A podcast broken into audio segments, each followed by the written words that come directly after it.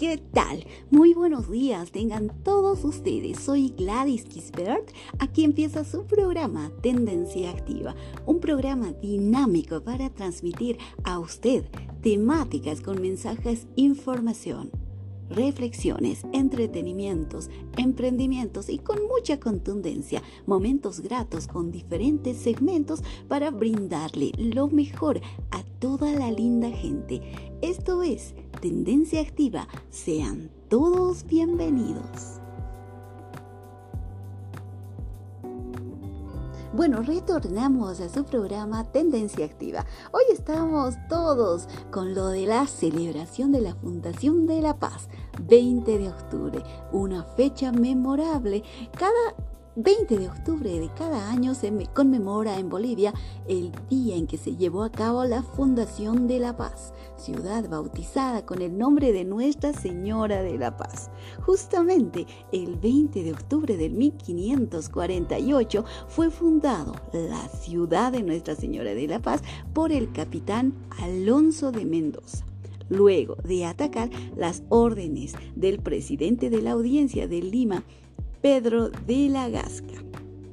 La Paz fue en 2014 clasificada como una de las nuevas siete ciudades maravillas. ¿Qué les parece?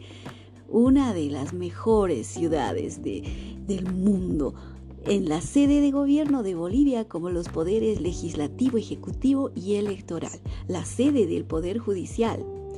Esta ciudad en un principio era llamada por los indígenas Uturuncu y Quirquincha como Chuquiagomarca, lo que significa sembradillo de papas, así que ya lo sabemos. Bueno, también La Paz se destaca por ser importante, ¿no? El centro cultural latinoamericano debido a la gran diversidad. Alberga monumentos y sitios importantes como la Basílica de San Francisco, la Catedral Metropolitana que se encuentra justamente en el centro de la ciudad de La Paz la Plaza Murillo, la calle Jaén y diversos museos de renombre internacional. La ciudad de La Paz es también conocida con sus uh, diversos monumentos en diferentes eh, zonas de la ciudad de La Paz. También conocida por sus mercados, particularmente el mercado de las brujas, donde expenden productos, eh, eh, todo natural y por su animada e intensa vida nocturna. También la ciudad alberga el sistema de transporte aéreo por cable, lo más romántico, ¿verdad? Eh, los teleféricos. Ahí, moderno y extenso de Bolivia. Justamente luego de un prolongado debate el año 2011, la Fundación New Wonders a la cabeza de Bernard Weber decidió promover la elección de las siete ciudades maravilla del mundo, cuyo resultado se conoció el pasado 7 de diciembre en Dubái, distinguiendo entre 1.200 ciudades candidatos de 220 países a Beirut, Líbano, Doha, Qatar, Durban, Sudáfrica, La Habana, Cuba, Kuala Lumpur, Malasia. ¿Y qué les parece? La Paz, Bolivia y Vigan, Filipinas. ¿Qué les parece? Estamos situados en un lugar sumamente importante. Y no es precisamente el paralelismo de las siete maravillas del mundo antiguo, pero es un simil de las denominadas nuevas siete maravillas del mundo moderno, que es una inspiración del primero y que fue desarrollando por la New Open World Corporation también de Bernard Weber, la misma que también eligió las siete maravillas naturales del mundo. Así que estamos acá informando acerca de todo lo que es nuestra La Paz, La Paz Bolivia.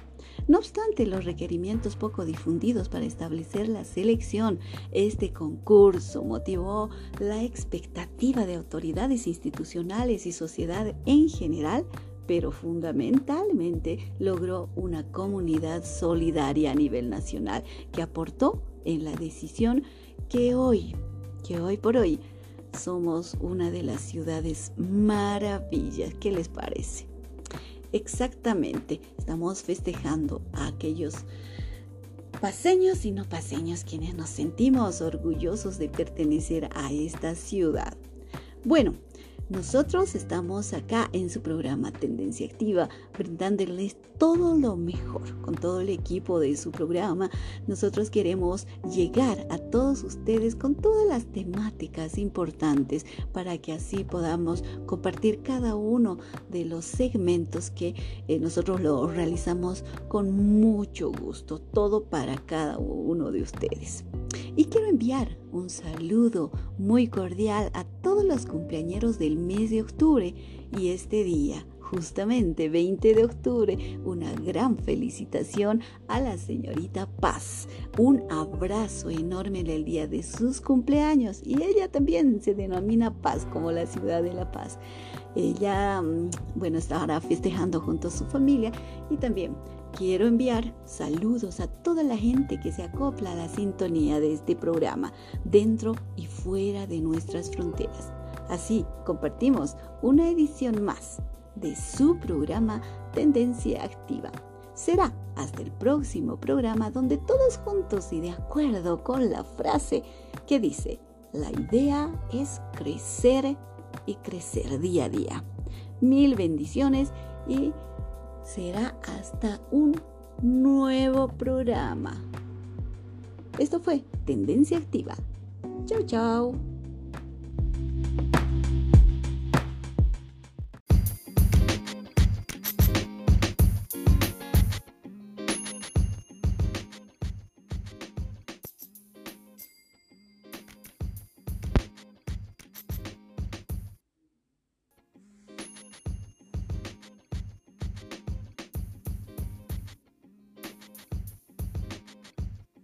Hola, hola, ¿cómo están? Espero que bien, todos, todos, con todas las bendiciones. Ya nos encontramos en el tercer mes del año 2022, marzo, y de pronto muchos con deseos de cumplir a cabalidad cada uno de sus objetivos y metas, siempre con esa predisposición de mantener esa actitud de paz, tranquilidad y amor con toda la familia. Es así, ese brindar ese cariño inmenso para todos los seres de la casa, quienes están ahí, el papá, la mamá, los hijos, los hermanos y las mascotitas, ¿por qué no? Que nos alegran el día con esa mirada. Esas mascotitas que sí nos alegran la vida cuando llegamos a casa. Bueno, hoy 3 de marzo estaremos hablando y reflexionando acerca del uso del celular. Si bien es primordial para comunicarse, también requiere de varios cuidados que debemos tener al momento de usar un móvil.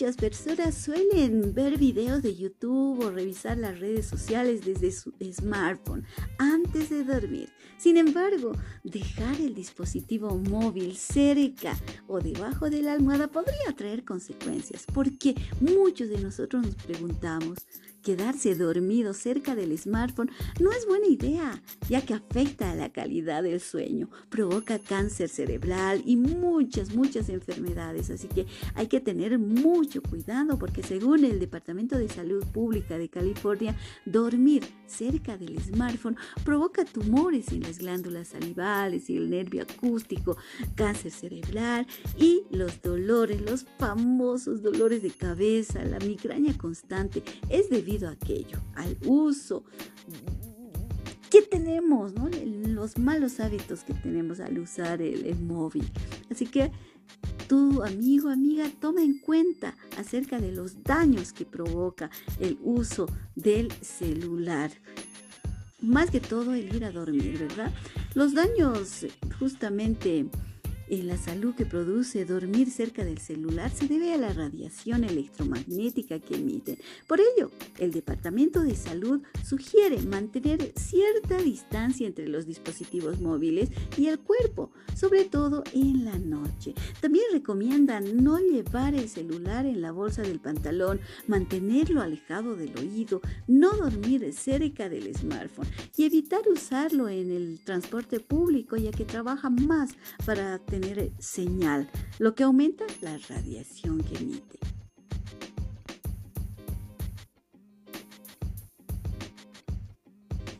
También referirnos al cuidado de la vista. Los ojos que es lo más importante para el ser humano.